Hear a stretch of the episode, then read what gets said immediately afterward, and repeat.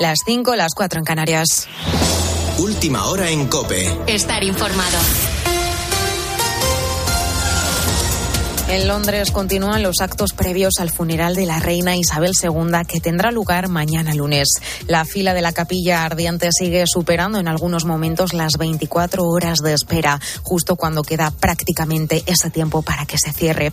Los líderes mundiales invitados ya han comenzado a llegar y este domingo lo harán los reyes de España. Vámonos hasta Londres para conocer cómo va a ser esta jornada previa al funeral. Paloma García Ovejero el rey Felipe y la reina Leticia llegarán a lo largo del día y a las 4 y 10 de la tarde, hora Londres, pasarán por la capilla ardiente para presentar sus respetos a Isabel II. Después, junto con los demás invitados, tendrán una audiencia en Buckingham Palace, con lo cual están incluidos también el rey emérito Juan Carlos y doña Sofía. No hay muchos detalles sobre el protocolo ni cómo accederán mañana a la abadía, pero Hoy todos los ojos están puestos en estos 2.000 invitados que llegarán desde todos los rincones del mundo. Mañana, lunes, a las seis y media de la mañana, se cierra la capilla ardiente y empiezan los preparativos del funeral. Será la retransmisión televisiva más vista de la historia, o al menos esa es la previsión. Quien ha aterrizado en Reino Unido esta misma madrugada ha sido el presidente estadounidense, un Joe Biden que horas antes de viajar ha advertido a Putin sobre el uso de armas nucleares. También hemos escuchado a su secretario de Estado, a Anthony Blinken, pronunciándose sobre la fosa de Izium en Ucrania, donde se han encontrado más de 400 cuerpos. Um, Esto es una parte horrible este descubrimiento de las 440 personas que se han encontrado en una fosa común en Ucrania, en Izium, es otra muestra horrible de lo que sucede cada vez que las tropas rusas retroceden. Mientras las tropas ucranianas continúan recuperando territorios en Kharkov y Gerson. Y este domingo la plataforma Escuela de Todos sale a las calles de Barcelona para exigir el 25% del castellano en las aulas. También para denunciar la hispanofobia que dicen que fomentan desde el gobierno catalán con su decisión de ignorar las sentencias de la justicia y no permitir que el español sea una lengua vehicular. Óscar es un padre del municipio barcelonés de Cubellas que tuvo que acudir al Tribunal Superior de Justicia de Cataluña. Además de, negarse a los comunicados en castellano, nos dimos cuenta que nuestro hijo, que eh, tenía tres añitos, no estaba recibiendo ni una sola hora de castellano. Y al comunicárselo a la directora nos dijo que eso era normal. Y luego en primero pues que se le daba una hora de castellano a la semana, la lengua castellana. Varias reuniones con la directora, cuando le solicitamos el 25% de castellano, nos dijo que lo haría cuando se lo dijera un juez. Con la fuerza de ABC. Cope, estar informado. Además, hoy vamos a estar pendiente de lo que haga la selección española de baloncesto, pero también sigue la Liga Marina Salvador. En fútbol tenemos el primer derby madrileño de la temporada a las 9 de la noche en el Metropolitano Atlético de Madrid Real Madrid. Benzema sigue siendo baja en un derby que se presenta tenido por la polémica de Vinicius y sus bailes. Día importantísimo para España en baloncesto. A las ocho y media tenemos la final del Eurobásquet. La España de Escariolo se enfrentará a la Gran Francia. La familia buscará su cuarto oro en la que ya es su décima final europea. Esto ha dicho su capitán Rudy Fernández. Venimos aquí sobre todo a, a disfrutarlo. Una grandísima final contra frente de las mejores selecciones que, hay en este campeonato. Así que lo, único que podemos hacer es disfrutarlo y dejárnoslo todo para, para por lo menos irnos con la cabeza bien alta como, como estamos haciendo ahora. En fútbol, el sábado nos ha dejado la victoria del Fútbol Club Barcelona frente al Elche, un 3-0 con doblete de Lewandowski y un golazo de Memphis Depay. En el resto de la jornada, Mallorca 1, Almería 0, Valencia 3, Celta 0, con debut de Edison Cavani en Mestalla y en San Mamés Athletic 3, Rayo Vallecano 2. Y hoy más partidos, Osasuna Getafe a las 2 de la tarde, Villarreal Sevilla a las 4 y cuarto y a las 6 y media Real Sociedad Español y Betis Girona. En MotoGP tenemos el Gran Premio de Aragón que se disputa hoy con el retorno de Mar Márquez que saldrá decimotercero. Aleix Espargaró saldrá cuarto por delante de Cuartararo. Te quedas con lo que viene con José Ángel Cuadrado. Cope, estar informado.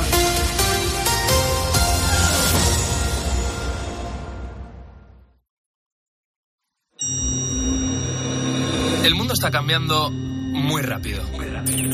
Lo que hoy era una novedad, mañana se habrá quedado en algo antiguo. Ese frenético ritmo que muchas veces nos hace preguntarnos ¿y qué será lo siguiente? Velocidad que genera incertidumbre, a veces miedo, pero también intriga, ilusión y sobre todo emoción por conocer. La ciencia, la tecnología, la innovación, los cambios sociales nos empujan para seguir avanzando. Soy José Ángel Cuadrado y si tú me preguntas qué será lo siguiente, qué va a ser lo siguiente, yo te respondo, esto es lo que viene. Hoy mismo vamos a lanzar audiencia pública.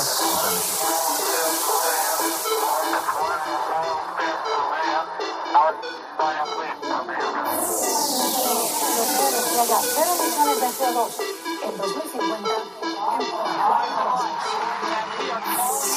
El comité ha llegado a una conclusión científica clara. Es una vacuna segura y efectiva. En COPE, José Ángel Cuadrado. lo que viene. ¿Te imaginas que el próximo currículum que eches en una empresa no lo revise el Departamento de Recursos Humanos, sino un programa de inteligencia artificial? Alucinante, ¿verdad? Pues que no te sorprenda tanto, vete acostumbrándote porque esto ya es una realidad. Pequeña, aún tiene que desarrollarse, pero sin duda la inteligencia artificial está irrumpiendo de lleno en todos esos procesos de selección de personal. Ahora te cuento el por qué, el cómo y el para qué. Pero antes, cuando te hablo de inteligencia artificial, ¿Tú estás seguro de lo que es y el potencial que, que tiene la inteligencia artificial? Si tuvieras que definirlo, ¿cómo lo harías? Oye, Siri, Dime, José Ángel, ¿en qué puedo ayudarte? venga, explícanos, tú que funcionas con inteligencia artificial, ¿qué es? ¿Cómo, cómo funcionas tú? Vamos a ver, José Ángel. Como tal, la inteligencia artificial es el resultado de una serie de algoritmos aplicados a las máquinas para que actúen de la manera más autónoma posible, como lo haría un humano. Esos algoritmos hacen que las máquinas aprendan de la experiencia y, por tanto, puedan tomar decisiones. Vale, vale, Siri, pero bájalo a la tierra. ¿Qué es eso de que puedas actuar lo más parecido a un humano? Pues, por ejemplo, me permita mantener una conversación contigo porque entiendo lo que me dices y puedo buscar una respuesta para ello. Pero la inteligencia artificial es mucho más. Capacita a las máquinas para procesar miles y miles de millones de datos, combinarlos entre sí, sacar conclusiones y predecir tendencias. A eso nos referimos cuando hablamos de que la inteligencia artificial es lo más parecido a pensar. Fascinante. Gracias, Siri. Pues eso es la inteligencia artificial, el aprendizaje continuo de las máquinas para, en definitiva, hacernos la vida un poquito más fácil. Pero en el tema que nos ocupa hoy, el de la inserción de la inteligencia artificial en los recursos humanos, en la selección del talento, ¿nos hará eso la vida más fácil? Esa es una respuesta que solo la va a dar el tiempo y los que trabajan con este sistema día a día. Y en España ya va quedando menos para que esta utopía se convierta en una realidad. Son varias las empresas de headhunting, de cazatalentos, de selección de personal, que ya están poco a poco implementando estos programas de inteligencia artificial para todos estos procesos. Y a los mandos de una de ellas, de Be Wanted, está Juan Torroba. Hola Juan, ¿qué tal? ¿Cómo estás? Muy buenas. Muy bien.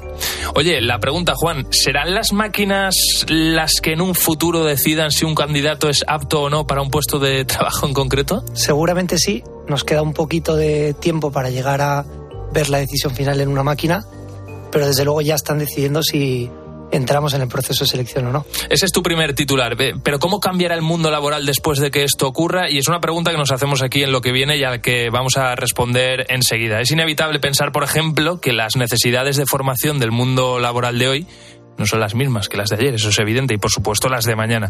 Por eso son muchos los expertos en recursos humanos los que nos cuentan en que en el momento en el que esto sea ya una realidad, habrá que cuidar y controlar mucho estos sistemas y algoritmos de inteligencia artificial en los procesos de criba, tanto los datos que identifican para seleccionar a los candidatos, pero sobre todo hay que poner el foco en la toma de decisiones que realizan en base a lo que ha sido exitoso en el pasado, obviamente. Y eso es porque, tal y como nos cuenta Pilar Yacer, experta en recursos humanos, el mundo cambia constantemente y no hay una sola fórmula de éxito. Las fórmulas de lo que ha funcionado en el pasado o de los candidatos que han sido exitosos o no en el pasado no corresponden a las fórmulas de lo que funcionan y necesitan las empresas para este futuro del trabajo que cada vez es más incierto.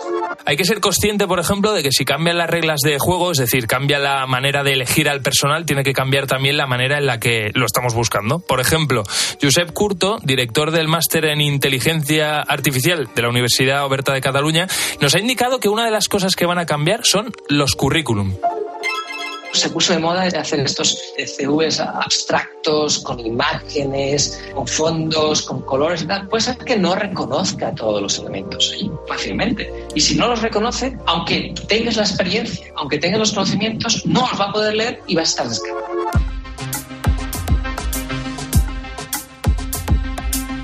Juan Torroba, vuelvo contigo al frente de BeWanted, una empresa de selección de trabajadores de headhunting que utiliza inteligencia artificial en los procesos. ¿Por qué se está dando esta tendencia, la de incluir la inteligencia artificial en los recursos humanos? Básicamente por la necesidad de ser capaz de tratar un gran número de información, muchos datos, en poco tiempo. Eh, creo que todos hemos en algún momento de nuestra vida sufrido el proceso eh, de, un, de un proceso de selección y nos damos cuenta que el reclutador está totalmente sobrepasado, ¿no? El otro día una empresa que trabaja con nosotros nos contaba que había recibido 15.000 currículums para una sola vacante. No hay persona ni equipo de recursos humanos que sea capaz de en un tiempo razonable eh, gestionar ¿no? y filtrar toda esa información. Entonces el primer punto está muy claro y es que somos muchos, estamos globalizados, trabajamos en remoto y ya no nos dedicamos solamente a trabajar en nuestro entorno más cercano, sino que podemos hacerlo casi en cualquier parte del mundo. Y eso hace que el primer contacto necesite de máquinas para gestionar todo ese volumen de información. Oye, Juan, ¿hasta dónde se puede filtrar en una selección de personas? ¿Qué ha sido lo más loco que os han pedido? Nos han pedido muchísimas cosas, ¿no? O, lo vemos. Eh, quitando cosas que realmente no se pueden buscar, ¿no? Que siempre, desgraciadamente, nos encontramos con eh, demandas que no son fácilmente tratables. Eh, yo siempre recuerdo un proceso en el que nos pedían alguien especializado en la construcción de puentes y los candidatos tenían que venir de, de, de, todo el mundo, entiendo. No solamente de todo el mundo, sino que tenían que ser militares, ¿no? Porque el mercado militar es el más sofisticado a la hora de construir puentes rápido y fiables para que pasen las tropas de un sitio a otro, ¿no? Y hicimos un proceso de selección en todo el mundo buscando a los mejores militares construyendo puentes para una empresa de ingeniería, ¿no? Algo que era realmente muy curioso. Oye, Juan, eh, claro, estamos hablando aquí desde el punto de vista de la empresa, pero ¿cómo debemos eh, prepararnos los trabajadores para enfrentarnos a un proceso en el que va a decidir la inteligencia artificial? ¿Hay alguna clave? Bueno, yo creo que en los próximos años tenemos que separar muy bien dos fases del proceso de selección. La fase de la toma final, en la que creo que la máquina todavía no llegará. Eh, todavía no he encontrado un solo reclutador, y me refiero al jefe que va a trabajar contigo, eh, que no tenga su propio modelo de reclutamiento, ¿no? de, selección. Y eso es imposible encontrar ese denominador común porque cada uno tiene su, su, modelo y va a contratar él a la persona que, que, quiera. En cambio, en la primera fase, que es la que tiene que ver con el filtrado, hay mucho para poder prepararnos. Y lo primero, entender que hoy ya no es una persona la que lee el currículum, ya es una máquina. Y la máquina tiene una serie de información precargada y es lo que va a buscar, ¿no? Entonces, lo primero es entender quién eres para poder definir bien dentro de tu currículum quién eres y tener en cuenta lo que las compañías van a buscar para que ese match que va a hacer una máquina sea lo más fácil posible, ¿no?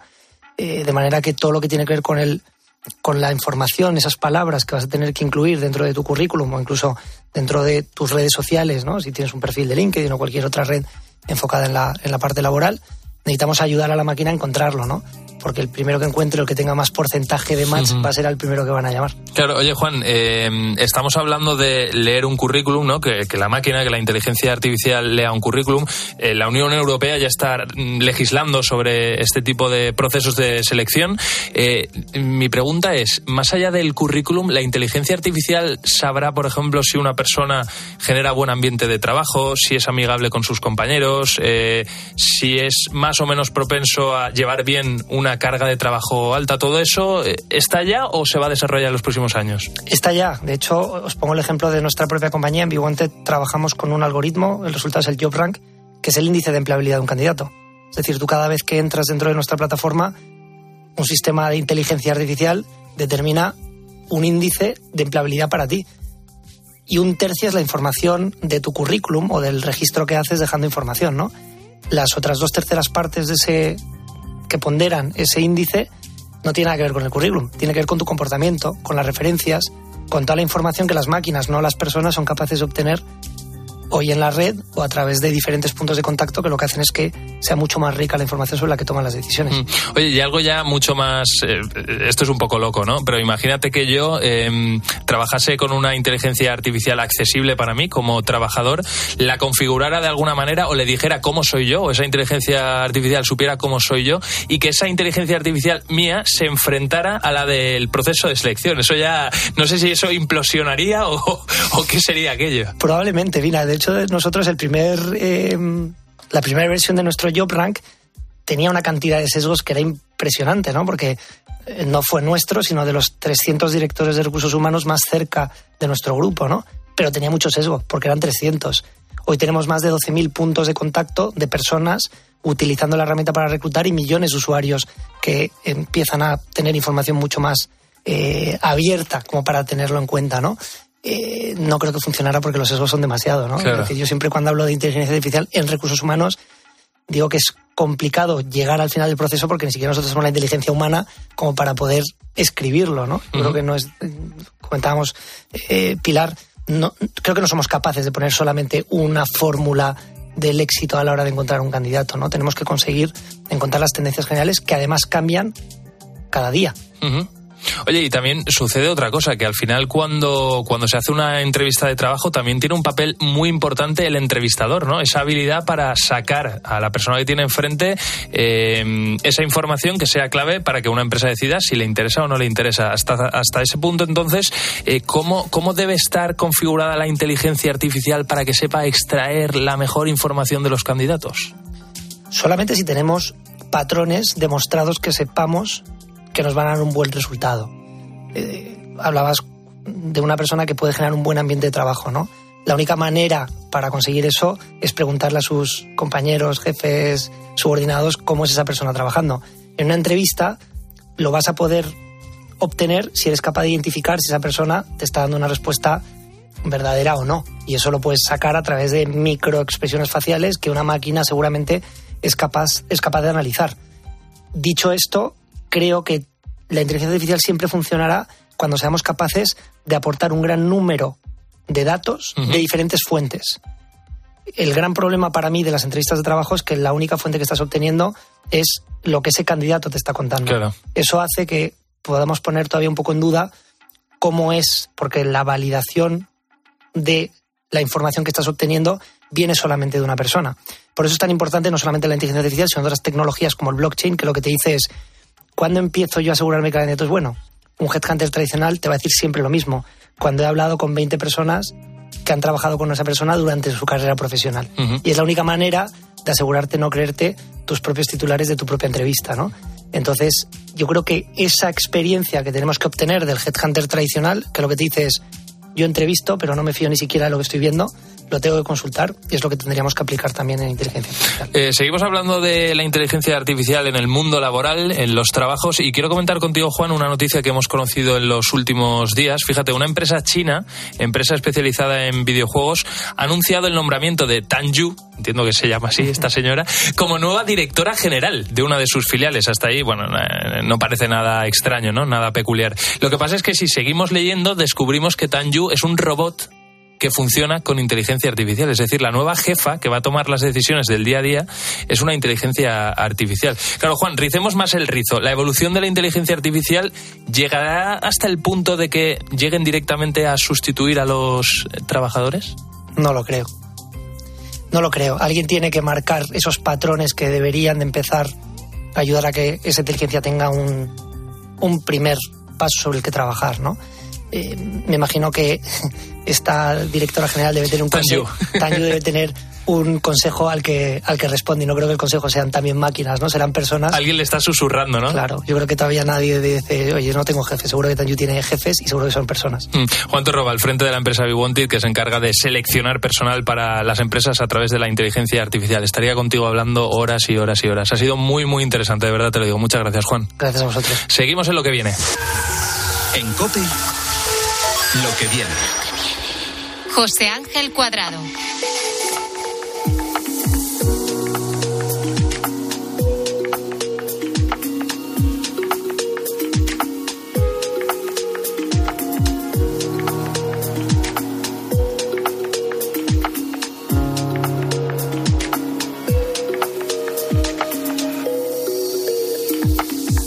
Imagina ahora mismo un mundo en el que a través de un escáner facial o corporal se pueda diseñar un menú a tu medida. Un menú con los ingredientes que mejor le vengan a tu cuerpo y a tus alergias. Imagínate que a través de un formulario, un algoritmo te diga lo que ni tú sabías que te apetecía cenar esta noche.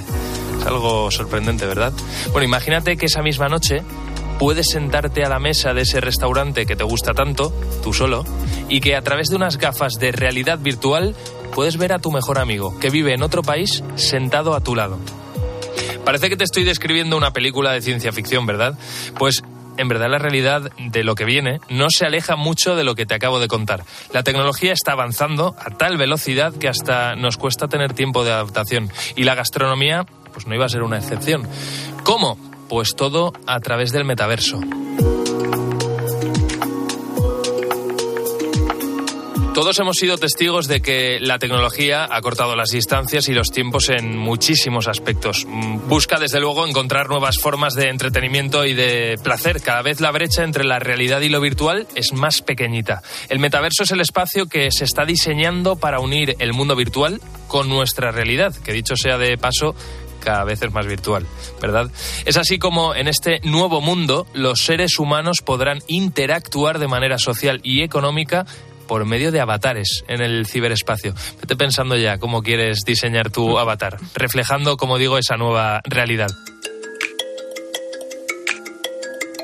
María Bandera, la especialista en tocar y probar el futuro en lo que viene. ¿Qué tal? ¿Cómo estás? Muy buenas. Pues muy bien, José Ángel. Encantada de hablar hoy de la comida que viene. Encantado de tenerte una semana aquí, una semana más aquí con nosotros. Oye, a ver, la realidad aumentada se está metiendo de lleno en los restaurantes porque ya no es solo que podamos ver la carta enfocando con la cámara a un código QR, sino que también podemos ver emerger el plato en 3D antes de pedirlo. Pues ¿Eso sí, cómo sí. es? Pues mira, la realidad aumentada de la que estás hablando existe ya. Con nuestro teléfono móvil eh, podemos apuntar a un código QR en la mesa de un restaurante y no solo ver la carta, que es algo que ya eh, tenemos interiorizado, que ya vemos muy habitual, sobre todo después de la pandemia. Y eh, también podemos ver el plato, esto es un paso más allá, que también se puede eh, hacer. Podemos ver el plato, como decías, en tres dimensiones, girarlo para ver bien los ingredientes, por ejemplo. Eh, digamos que eh, el preguntar al camarero eh, cómo es el plato, qué ingredientes lleva mm, y demás, pues se va a acabar, ¿no? Ajá. Eh, vamos, eh, una situación que, que no le queda tanto, eh, que, que le quedan muy pocos años, es entrar en un restaurante, María, y vernos a la mayoría de gente con unas gafas puestas, pero no unas gafas de, de vista, unas gafas de realidad virtual. De momento, eh, José Ángel, el usar las gafas de realidad virtual es algo para los compensales, eh, para los comensales, no para los cocineros, que hablaremos más tarde de ello. Es algo que está en fase de investigación, pero bueno, por ahí van un poco los tiros de lo que nos espera en gastronomía. Eh, nos permitirán, por ejemplo, estas gafas que mientras nos traen el plato, pues darnos un paseo por las instalaciones del restaurante, eh, acercarnos eh, a la cocina para ver cómo están elaborando nuestro plato, eh, ver, por ejemplo, cómo se ha preparado el pan que vamos eh, a comer y bueno, pues un montón de, de experiencias, ¿no? Que, que envuelven la experiencia gastronómica. Lo que en sí. viene en la gastronomía, todo esto que estás contando, María, se llama ahora mismo Sublimotion, que es un restaurante que está en Ibiza. ¿Qué, qué podemos encontrar ahí? Pues mira, este eh, restaurante que dirige, por cierto, Paco Roncero, eh, busca dar eh, lo que te comentaba, una experiencia completa al comensal. Funciona eh, no solo la alta gastronomía, sino también pues la puesta en escena, el espectáculo y, por supuesto, la tecnología. ¿no? El cocinero, por ejemplo, cuenta con unas gafas que le muestran los ingredientes, las cantidades, los tiempos, las temperaturas que tiene que utilizar para elaborar cada plato. Imagínate también, que es un paso más allá, tener esas gafas en nuestra casa, que no tengamos que estar con un móvil buscando una receta y cocinando con las manos sucias y demás, sino simplemente con esas gafas eh, ver la receta y que nos diga, pon esto, quita esto, pon sal, más sal, menos sal, corrige.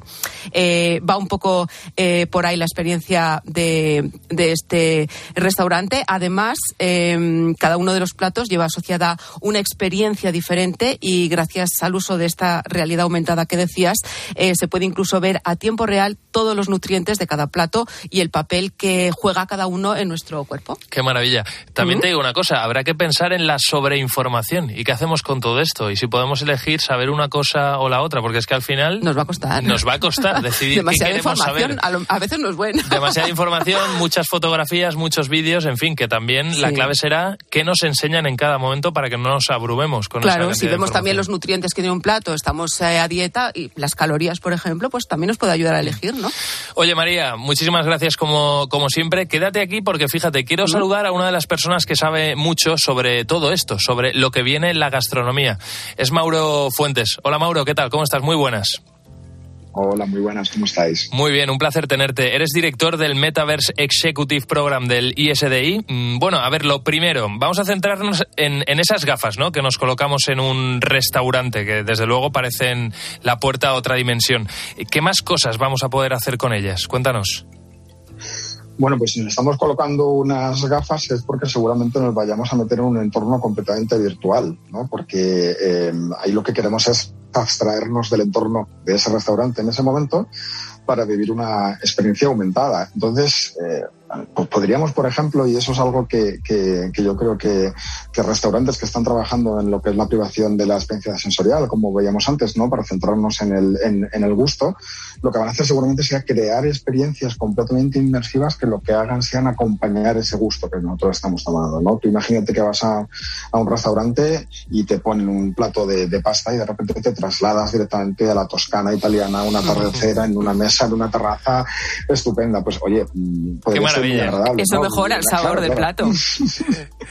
no lo sé si lo mejora o no, pero por lo menos lo hace un poco, un poco diferencial, ¿no? Mm. Ahora que tan de moda está eh, sobre decorar los restaurantes, pues bueno, pues no tendrías que hacer eso, ¿no? Porque para cada plato tendrías una decoración diferente, ¿no? Un escenario diferente que podrías, que podrías aprovechar. Y eso sería una pequeña parte de muchas cosas que se podrían hacer. Es decir, que podríamos entrar en en un espacio totalmente diáfano y que para implementar la decoración solo se necesiten esas gafas, ni más ni menos.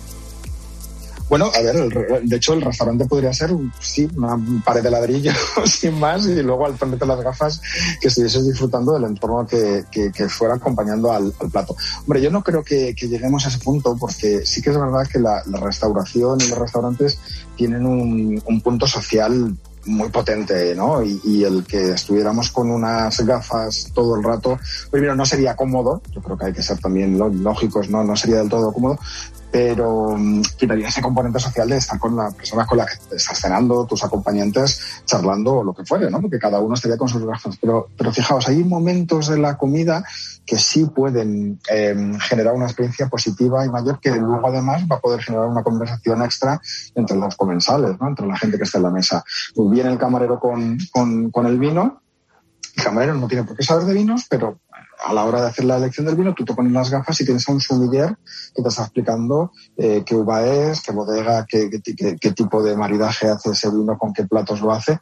Y esto lo puede tener cualquier restaurante puesto en marcha. Ahora mismo no hace falta que a lo mejor fueras un restaurante, pues eso, de dos, tres estrellas Michelin para tener un servicio de valor añadido, sino que cualquier restaurante podría acceder a algo de estas características si utilizase eh, ese metaverso, ¿no? Ese metaverso donde un sommelier en 3D, donde tú tuvieses al sommelier sentado delante de ti, ¿no? Prácticamente explicándote cómo es el vino que estás a punto de tomar. Yo creo que eso puede eh, aumentar la experiencia y hacerla un poquito mejor y, oye, y luego dar tema de conversación en la mesa, que es lo que todos queremos. Claro, y ahora, Mauro, le vamos a quitar esas gafas al comensal. Me las voy a, a quitar a mí mismo, que estoy comiendo en un restaurante, y directamente se las voy a poner a uno de los cocineros que, que están ahí trabajando. ¿Qué le, ¿Qué le puede aportar a un cocinero? Bueno, aquí yo creo, aquí yo creo que, que un cocinero más que unas gafas de realidad virtual eh, sería unas gafas de realidad mixta. Y, y, y, te explico un poco la diferencia. Sí. Las gafas de realidad virtual te generan un entorno completamente eh, abstraído de la, de la realidad y completamente nuevo, pero las gafas de realidad mixta lo que hacen es que tú sigues viendo el mundo real y lo que hacen es añadir una capa por encima de esa, de esa, de esa realidad. Pero una capa que además interactúa. O sea, es decir, que si nosotros estamos con unas gafas mirando, por ejemplo, la preparación de un plato, estas gafas podrían detectar cómo se está preparando el plato y darle indicaciones al cocinero, por ejemplo. Podrían estar diciéndole, oye, pues ahora tienes que amasar más, o tienes que hacer la forma más redonda, o tienes que incluir este, este ingrediente o este otro. O sea, que esas gafas sirvan de guía, pero estamos hablando de un cocinero y tú estás hablando de un restaurante, pero tú imagínate eh, ponerte unas gafas en tu casa y poder hacer una receta, si una receta de manos de David Muñoz, que está ahí contigo ayudándote a hacer la receta. Eso podría ser posible. Sí, esto desde luego es una maravilla y con lo que echo de menos yo mi tierra, que yo soy valenciano y vivo aquí en Madrid, tú imagínate estar comiéndome una buena paella aquí en cualquier restaurante de Madrid, sentir, sentir que estoy en Valencia por lo buena que está, pero además ver Valencia, o sea, ver la playa de Valencia, es que eso va a ser, en fin, va a ser una maravilla. No, no, y, e incluso para el cocinero, imagínate, a la hora de echar eh, eh, algo a la paella, pues que le diga, oye, no, que ese ingrediente no va. que es uno de los debates, uno de los debates clásicos, ¿dónde vas echando pollo? No, no, pues entonces que, le, que, le, que la gafa le eche la bronca. Claro. Eso también podría ser viable. Mauro, ha sido un placer tenerte con nosotros. Sigue investigando y si te parece, en un tiempo te volvemos a llamar a ver en qué punto está todo esto y qué va a ser lo que venga en la gastronomía de nuestro país y de todo el mundo pues vienen cosas increíbles. Muchísimas gracias por contar con, conmigo y nos vemos. Hasta siempre. En COPE, lo que viene. José Ángel Cuadrado.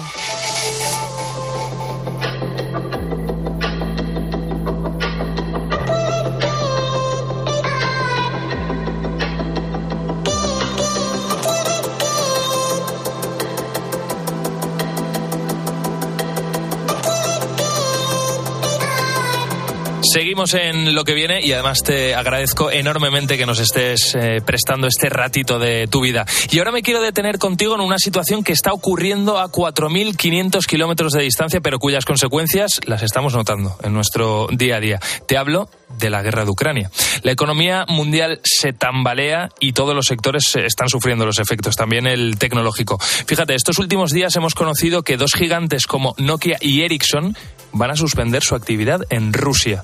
Y a esto se suman una larga lista de empresas que, han hecho lo mismo. ¿Cuáles son? Pues nos lo cuenta Mario Yáñez, que es el experto tecnológico de la linterna. IBM cerró antes del verano su filial rusa y despidió a todos los trabajadores directamente, pero lo mismo sucedió con los grandes fabricantes de, de ordenadores, HP, Dell, o los grandes fabricantes de chips como Intel, AMD o la taiwanesa TSMC. Eh, que son empresas como otras eh, que, son vitales para el sector de la tecnología. También lo han hecho otras más famosas como Tesla o SpaceX, ¿no? E incluso en este grupo está Apple, que ha cancelado la venta de sus dispositivos, es decir, no vende los iPhone, aunque sí es verdad que mantiene los servicios en la, en la red, ¿no? Los servicios virtuales. Y atento a este dato porque asusta. Del top 20 de las empresas tecnológicas, todas han cerrado en Rusia, excepto las chinas. ¿Por qué será? Y ojo también a lo que está haciendo la Rusia de Putin con las redes sociales. Cierre total, por ejemplo, a Facebook, Instagram y hasta TikTok. ¿Por qué? Pues por la llamada censura digital censura digital. O sea, cómo borrar, por ejemplo, palabras como la palabra invasión, que no se permite pronunciar ni escribir, o filtrar las noticias que hablen de bajas de, de soldados del ejército ruso. Es decir, que, que, que, está aplicando a los que no están abiertos, pues prácticamente los está cerrando. Y luego ya, para más Henry, incluso aplica cortes sistemáticos de Internet cuando lo estima oportuno. Pero cortar todo. Con este panorama, ¿qué futuro le espera al sector tecnológico? ¿Cómo nos va a afectar a nosotros? Mario Yáñez tiene las claves con el mercado ruso cerrado y el asiático con bloqueos parciales o en riesgo, solo hay una incertidumbre brutal. Para los pesimistas, pues se produce un nuevo bloqueo, si se produce un nuevo bloqueo de fabricación de chips o de cadena de suministros y Taiwán cae, las pérdidas para Occidente pueden ser multimillonarias y graves, y sobre todo graves al poner en riesgo la industria, las telecomunicaciones, la defensa, por estar desconectados, sin más. Eh, para los menos pesimistas, pues bueno, vienen varios años de turbulencias que va a haber que, que, que frenar al menos los procesos de, de, digitalización porque se van a encarecer y van a ir mucho más lentos en Europa. Futuro incierto, ya lo escuchamos, habrá que ir paso a paso. Veremos lo que viene. Lo que viene. Lo que viene.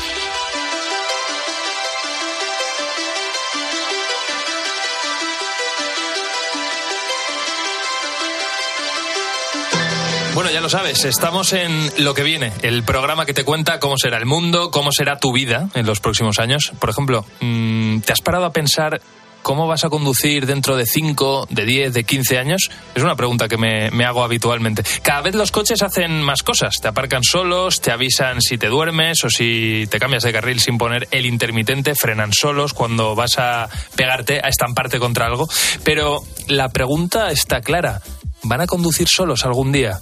¿Utopía o realidad? Bueno, la respuesta en principio parece que, que, es que sí. Mejor dicho, la respuesta es que ya lo hacen. En algunos países como China o Estados Unidos ya es una realidad. En este último país, de hecho, ya se permite fabricar coches sin volante y sin pedales, por ejemplo. Es decir, que tú te montas en el coche, el motor se arranca solo y además va a ir al lugar que tú quieras.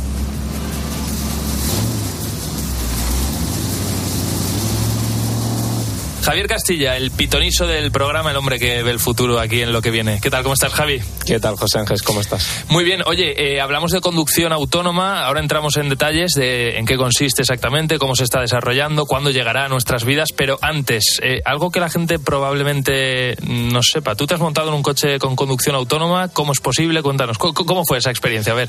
Mira, lo primero de todo no era un coche de conducción autónoma, ni mucho menos, sino que de los diferentes niveles eh, que podemos establecer que tiene la conducción autónoma era uno de los más bajos. De esto hace dos años. Era un Tesla Model S concretamente. Y ahí sí que, bueno, es una de las marcas que, digamos, más desarrollo tienen en este sentido y que a nivel técnico casi que estarían preparados ya para, para poder conducir prácticamente de manera autónoma. Yo lo que probé más que nada es eh, que muchos coches ya lo tienen, pues lo que es ir en autovía y prácticamente, vamos a decir, despreocuparte entre comillas, que no es así porque tú tienes que ir pendiente en todo momento con las manos en el volante, pero el coche eh, prácticamente respondía ante, ante toda la situación. Mantenía la distancia con el coche de delante, eh, te sugería cambio de carril y tú solamente tenías que, que, confirmarlo, por así decirlo, para que lo hiciera. Te mantenía la velocidad límite de la vía en todo momento. Incluso era capaz de eh, llevarte hasta la misma salida de la autovía. Entonces, evidentemente, es una goza disfrutarlo. Oye, y mucho más relajado que conducir ir pendiente de absolutamente todo. Te ayuda mucho. Aquí ya entramos al que le gusta conducir, al que no, o directamente depende. Porque a lo mejor en un viaje sí quieres llevar tú las riendas del coche y en otro estás más cansado y sí. dices, oye, que me, que me lleven donde sea. Eh, a ver, lo he dicho conscientemente, he hablado de niveles en la conducción autónoma. ¿Qué tipo de niveles existen o sí. van a existir, mejor dicho? El primero de todos es la asistencia más básica al conductor, pues es eh, lo más básico, te controla la aceleración, ¿no? tú mantienes una velocidad fija, la velocidad de crucero tradicional que la mayoría de, de vehículos ya en el mercado tienen. Luego pasamos a ese nivel 2, que es el que yo probé, en el que ya el coche te mantiene la distancia con el vehículo de delante, eh, te mantiene dentro del carril y tú el volante tienes que tener las manos, pero él ya te va a hacer toda la trazada, la curva sin ningún problema. Ya evidentemente el coche tiene una tecnología más avanzada, radares, cámaras y ya es capaz ¿no? de, de, poder ver el entorno. Luego un nivel 3 en el que ya es una conducción eh, condicionada en la cual eh, el coche es capaz de enfrentarse a, a, la mayoría de situaciones, cambia de carril por sí solo, frena si hay algún eh, obstáculo, reacciona a otros vehículos. Tú ya no tienes que estar pendiente, pero sí tienes que ir en el coche porque es posible que te plantee la necesidad de intervención. Uh -huh. Entonces tú puedes no ir pendiente hasta que el coche te reclama, te avisa y te dice, oye, necesito que intervengas en esta situación. Eh, la, el nivel 4 es ya una conducción autónoma bastante eh, casi completa, pero no del todo. La diferencia es que tú ya no tienes que, ir preocupado de conducir. El coche ya es capaz, en, ante cualquier situación, de, de, tenerse en el lugar que consideres seguro, de reaccionar. Es decir, tú ya realmente eh, no tienes por qué eh, llegar a, intervenir el coche, aunque tú puedas conducirlo si lo deseas. Y el nivel 5, que es el más alto, la conducción autónoma completa, ella sí que no tiene que intervenir el conductor. Como tú bien has dicho, en Estados Unidos la legislación permite ya precisamente que haya coches sin pedales y sin volante, porque es que eh, son pasajeros las personas que. Como van... un vagón del, del, AVE, por ejemplo. Sí, exactamente. Y el coche ya es capaz de, de, tomar cualquier decisión y tiene la tecnología, tanto a nivel técnico como luego de software, ¿no? Del sistema que, que opera ese coche, de, de, tomar cualquier decisión y de intervenir ante la situación que, que se produce. Mm. Oye, Javi, aquí estamos instalados en lo que viene, en el futuro. La pregunta es, a día de hoy en España, ¿cuántos coches autónomos hay circulando? Si es que hay alguno, que seguro que sí, ya lo adelanto. Eh, y cuándo realmente ya va a ser visible, ¿no? Que hay coches sí. conduciendo, vamos, que tú te vas a girar y vas a ver el de al lado bebiéndose un refresco. Sí. Yo sobre todo te diría eso, que claro, coches con tecnología la hay, tanto, pues yo te digo, a nivel comercial, por ejemplo, los Tesla que tienen una tecnología bastante avanzada y prácticamente podrían ser capaces de hacer eh, un nivel alto de conducción autónoma, pero hay muchos proyectos en desarrollo. Las universidades juegan un papel muy importante. Por ejemplo, en Vigo hay un proyecto de un autobús autónomo eh, que ya hace un, es capaz de hacer un trayecto solo, de intervenir ante las situaciones que se produzca y de llevar a pasajeros. También en Madrid, eh, la Universidad Autónoma está desarrollando con ALSA lo mismo, un autobús que también transporta pasajeros y, realiza esta conducción autónoma. Y la Universidad de Alcalá están trabajando en Brave, un proyecto muy interesante el que están desarrollando las tecnologías que son necesarias para que este, este desarrollo del vehículo autónomo, este despliegue, se, se haga realidad. Eh, de hecho, ya lo han probado y lo hemos visto aplicado a algún coche. Oye, me hablabas del proyecto Brave eh, al frente de ese proyectazo, no proyecto, proyectazo. Está Miguel Ángel Sotelo Vázquez, que es catedrático precisamente de la Universidad de Alcalá. Miguel Ángel, ¿qué tal? ¿Cómo estás? Muy buenas. Hola, muy buenas, ¿qué tal? Oye, muchas gracias por estar con nosotros y sobre todo por, por explicarnos, por darnos a conocer cómo funciona este proyecto. A ver, lo primero, antes que nada, ¿tú, tú te has subido en, en ese vehículo autónomo? Evidentemente, sí, hemos ¿Y qué en ese vehículo autónomo muchas veces. ¿Y qué bueno, se pues siente? eh, la verdad es que a pesar de ser el investigador principal del, del proyecto, al final tengo que confiar en el desarrollo que realizan los investigadores contratados en el mismo y que, que están bajo mi dirección. Y de vez en cuando sí- sí es verdad que se siente un poco de vértigo, sobre todo cuando entra en situaciones como rotondas, con otros vehículos, etcétera, tiene que negociar como un conductor humano. No terminas al principio de fiarte del todo, pero bueno, al final las cosas ves que funcionan y vas ganando en confianza. Lo que se siente es que se necesita una fase de adaptación para adquirir esa confianza. O sea que los pies de vez en cuando se te van un poco, ¿no?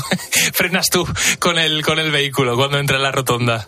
Sí, sí, las personas que no están acostumbradas pueden sentir un poco de vértigo. Claro, oye, eh, Miguel Ángel, ¿qué tipo de tecnología estáis aplicando al, al vehículo? Bueno, pues el vehículo del proyecto Brave eh, está ubicado en un nivel entre 3 y 4, como perfectamente de- se describía hace unos minutos por parte de, de Javier, ¿no? Y entonces eh, el vehículo está equipado con cámaras eh, LIDAR, que es un láser que gira en 360 grados para poder tener una visión total del entorno y radares, radares alrededor de todo el vehículo, por delante y por detrás. A eso hay que sumarle la tecnología GPS y unos sensores inerciales y de aceleración que junto con el GPS, para que se entiendan, eh, se utilizan para saber dónde se encuentra ubicado el vehículo en todo momento con precisión centimétrica. Miguel Ángel, ¿qué es, tú dirías, ¿no? ya que estáis trabajando y desarrollando esta tecnología, lo más impresionante, ¿no? que ya que lo habéis aplicado a un coche, ya estáis haciendo todas estas pruebas, lo más impresionante que digas eh, cuando te montas en el coche y ves su funcionamiento? Quizá lo más impresionante es ver cómo negocia una intersección o una rotonda en tráfico real, porque tiene que tomar decisiones, es decir, la toma de decisiones, eh, los comportamientos que va a desplegar en función de lo que observa en el entorno y sobre todo del comportamiento que percibe en otros conductores es lo, lo que más impresiona, ¿no? Ver que está parado, por ejemplo, en una intersección que tiene que girar a la izquierda y atravesar un carril con tráfico que viene de frente, ¿no? Y decir, uy, pues tiene que tomar la decisión adecuada y encontrar el hueco adecuado para entrar, ¿no? Cuestiones de ese tipo. Eso, desde luego, Miguel Ángel plantea un dilema ético y, sobre todo, yo creo que va a ayudar a que se desarrolle nueva jurisdicción, ¿no? Nuevas leyes, eh, precisamente para regular todo esto. Entre otras cosas, por ejemplo, porque tú hablabas de que el coche, de que el autobús, en fin, eh, tome decisiones, ¿no? Eh, ¿Cómo se entrena a un coche autónomo para que, por ejemplo, se encuentre por delante a una persona mayor cruzando o a un bebé y ese coche sepa que tiene que, que frenar lo antes posible? Bueno, digamos que eh, esas discusiones en el nivel ético, que, llevan ya unos años pululando, hasta el punto de que incluso ha habido proyectos de investigación por parte del MIT, del Massachusetts Institute of Technology, precisamente para valorar esto ¿no? y hacer una especie de juego mundial en el que cualquier persona puede participar a través de la web para, para ver un poco qué harías tú en esta situación, están eh, anticipando un futuro que, al que todavía le quedan algunos años. Me explico. Los niveles de percepción de los vehículos autónomos actuales, a fecha de hoy, le, podríamos decir que no resulta factible distinguir entre una persona de una determinada edad, el género, esos, esos aspectos eh, cuesta mucho todavía distinguirlos. Pueden distinguir de manera muy precisa que hay un peatón, un ciclista, un motociclista, un vehículo, etcétera. Y se está empezando ahora a avanzar en, en el grado de precisión en la percepción necesario para llegar a esos niveles, ¿no? De, pues aquí hay un bebé con un carrito, aquí hay una persona eh, de, de, edad avanzada, podríamos decir, o una persona con una cierta discapacidad, etcétera. Entonces, bueno, a fecha de hoy, eh, digamos que los vehículos autónomos de niveles 3 y 4, que son los que están eh, aspirando a, ser desplegados a nivel comercial, aún no se están planteando esas, esos dilemas éticos. No están ahí, digamos. y, y, digamos que todos los que trabajamos en este mundo seríamos muy felices si fuéramos capaces de poner algún nivel, eh, a un vehículo nivel 3 o 4, hay algunos ya en el mercado de nivel 3, pero no de nivel 4, ¿no? En, el mercado, en funcionamiento, con decisiones muy básicas, ¿no? Es decir, que si llegara a esa situación un, nivel, un vehículo nivel 3 o 4 actual eh, que describías anteriormente, ¿qué hago? ¿Me mantengo en mi carril? ¿Puedo chocar con una persona mayor? ¿Cambio? ¿Puedo chocar con un vehículo que lleva un bebé dentro? Mm, y tal. A fecha de hoy no serían conscientes de esa situación. Los vehículos autónomos. Me explico, es decir, que la decisión que tomarían la tomarían basándose en parámetros mucho más sencillos.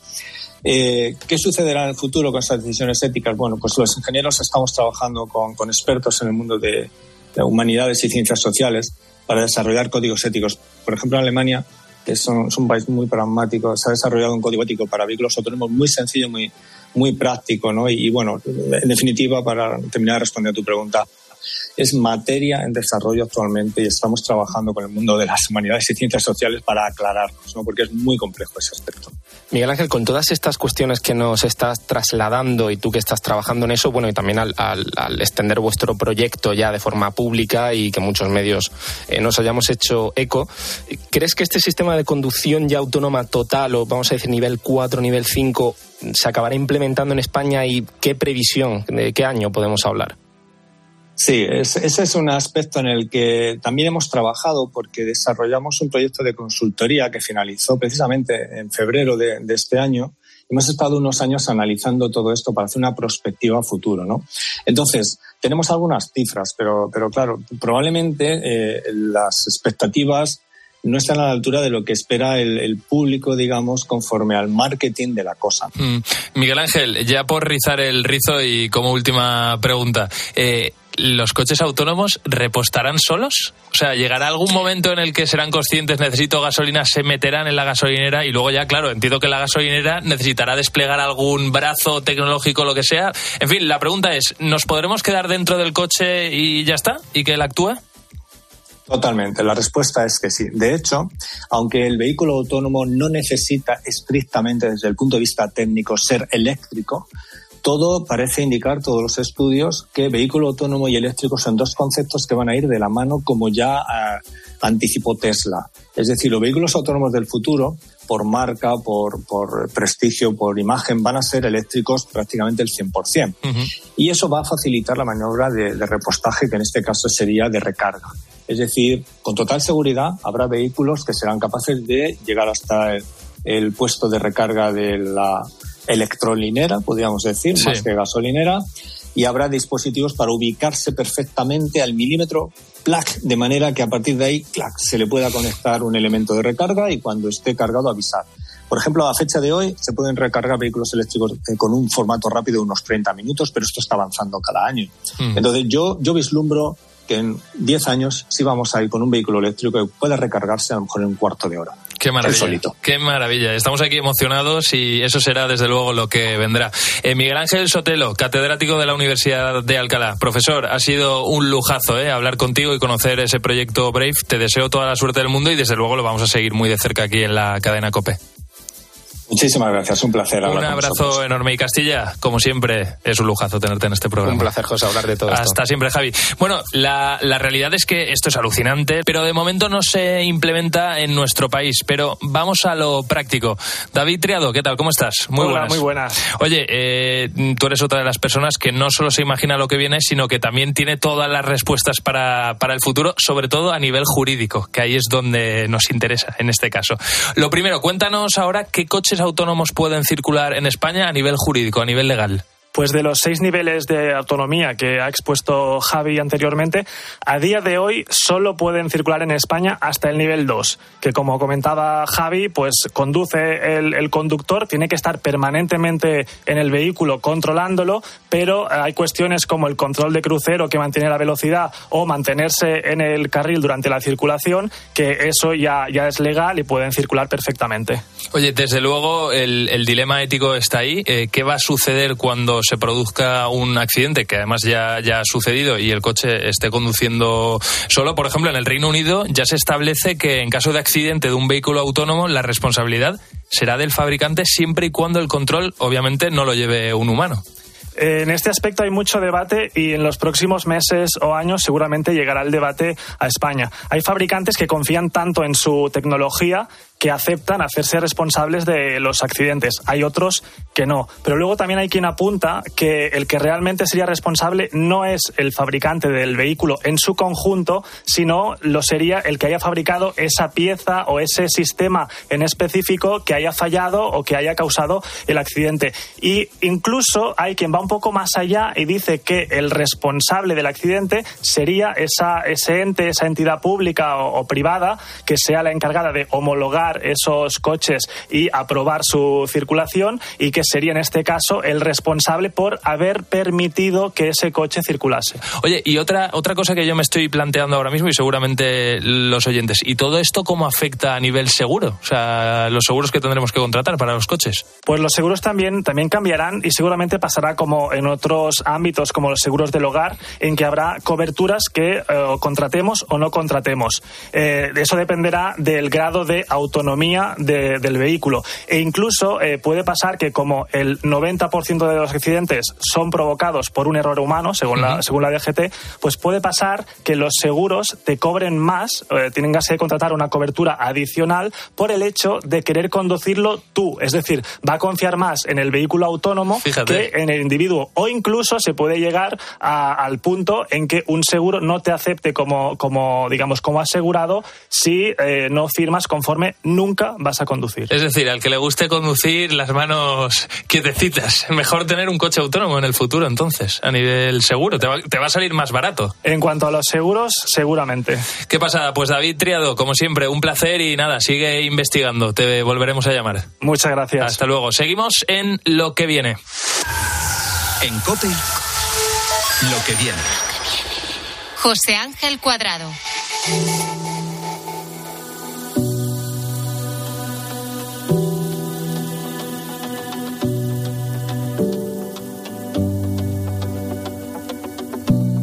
Uno de cada tres niños en el mundo sufren bullying y en algunos de esos casos los compañeros de clase, los profesores o incluso los padres no lo saben y no se le puede poner una solución, precisamente por eso. ¿Qué hacer entonces? Pues esa misma pregunta que seguro que tú también te estás haciendo o que te has hecho alguna vez es la que se hizo Paula Bañuelos hace unos años y ella llegó a una conclusión. Falta educar en emociones y falta comunicación entre padres, niños y profesores y por eso lanzó Brave Que nace con el objetivo de impulsar la educación emocional en el mundo y así poder prevenir situaciones de riesgo para nuestros jóvenes como puede ser el acoso escolar, el ciberbullying, la violencia, la ansiedad ¿no? y el estrés que tanto estamos viviendo en estos momentos y que afecta a la salud mental y al bienestar emocional de nuestros niños y de nuestros jóvenes. Ella, como te decía, es Paula Bañuelos y desde hace más de cinco años lidera este proyecto que une tecnología y educación y que tiene como objetivo adelantarse a los problemas del futuro con la educación emocional. Porque la sociedad actual está exigiendo a nuestros jóvenes enfrentarse a situaciones y a, entornos en constante cambio, complejos. Requieren de una gran dosis de inteligencia emocional que a día de hoy estamos viendo que no estamos sabiendo dar a nuestros niños. En Brave Up entendemos que la educación emocional es la mejor y la mayor prevención para hacer frente a las dificultades de la vida. Entre los datos más alarmantes sobre la salud mental de los menores se encuentra un aumento de los trastornos mentales de más del 47%. Es un factor en el que ha influido sin duda el miedo y el aislamiento causado por la pandemia. Algo a lo que, si no le ponemos coto, puede agravarse y mucho en el futuro. De ahí que sea fundamental ofrecer a todos los implicados la mayor cantidad de herramientas posibles. Y aquí la tecnología, desde luego, juega un papel fundamental. El metaverso ha, llegado para, para, quedarse, es una realidad y como decía, los adultos tenemos que estar totalmente actualizados y desde el metaverso vamos a, desarrollar ese metaverso de, educación emocional, un mundo en el que a través de, de, retos, tanto los adultos como los niños, todo basado en una metodología de, juego, vamos a poder ir aprendiendo de una forma muy divertida eh, las competencias socioemocionales. Y con el mismo empeño e ilusión del primer día, Paula Bañuelos sigue ayudando a los más peques, a los más pequeños, a los niños. Es decir, sigue ayudando a esas generaciones del presente a solucionar los problemas del futuro.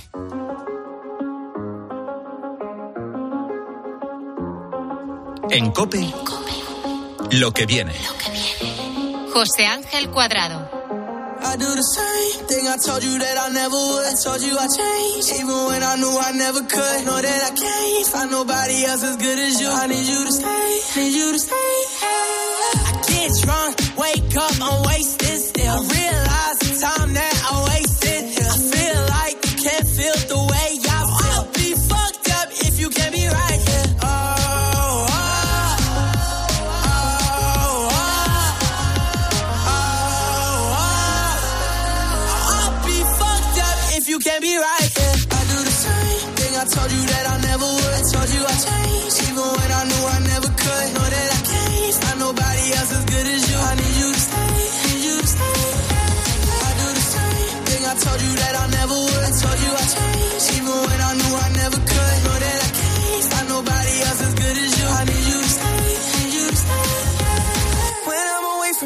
miss your touch.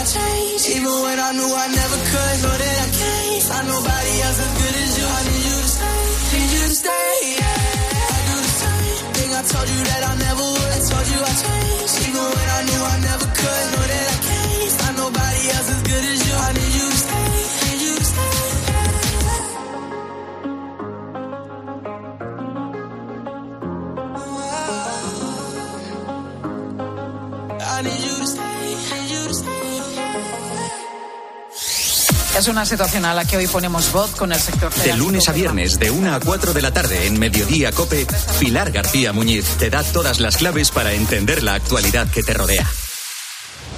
¿Por qué España es el único país de Europa que no ha alcanzado los niveles económicos prepandemia? ¿Va a deflactar el IRPF para dejar de ganar dinero el gobierno con la inflación? ¿Va a dejar de endeudar España?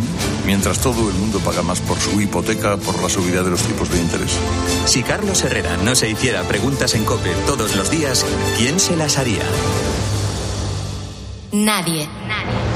Carlos Herrera es la voz que mejor analiza lo que te rodea y te cuenta todo lo que necesitas saber de lunes a viernes de 6 a 1 del mediodía en Herrera en Cope.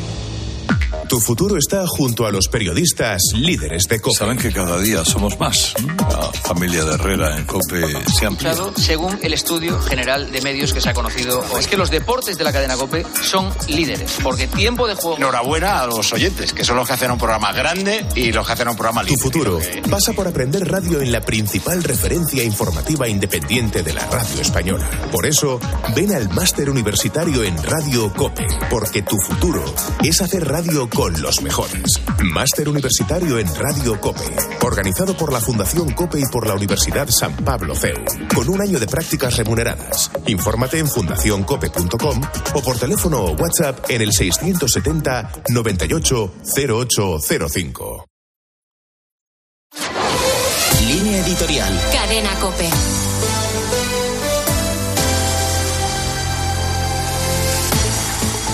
Las religiones no son un problema, sino parte de la solución para una convivencia más armoniosa. Este es uno de los mensajes centrales que ha dejado el Papa Francisco esta semana en Kazajistán al participar en un Congreso Mundial de Líderes Religiosos.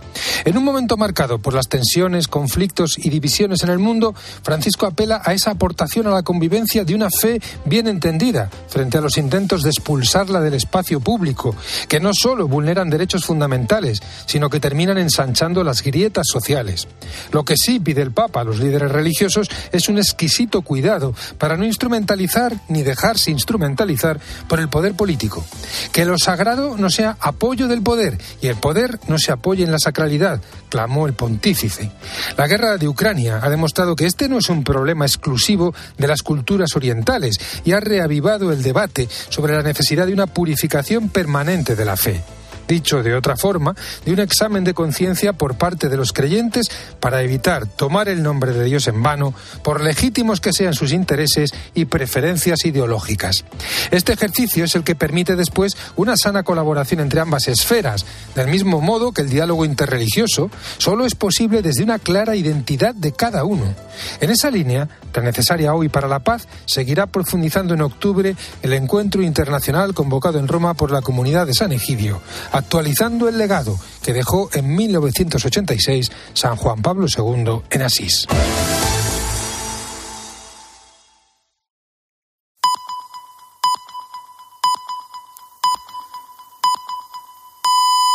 Son las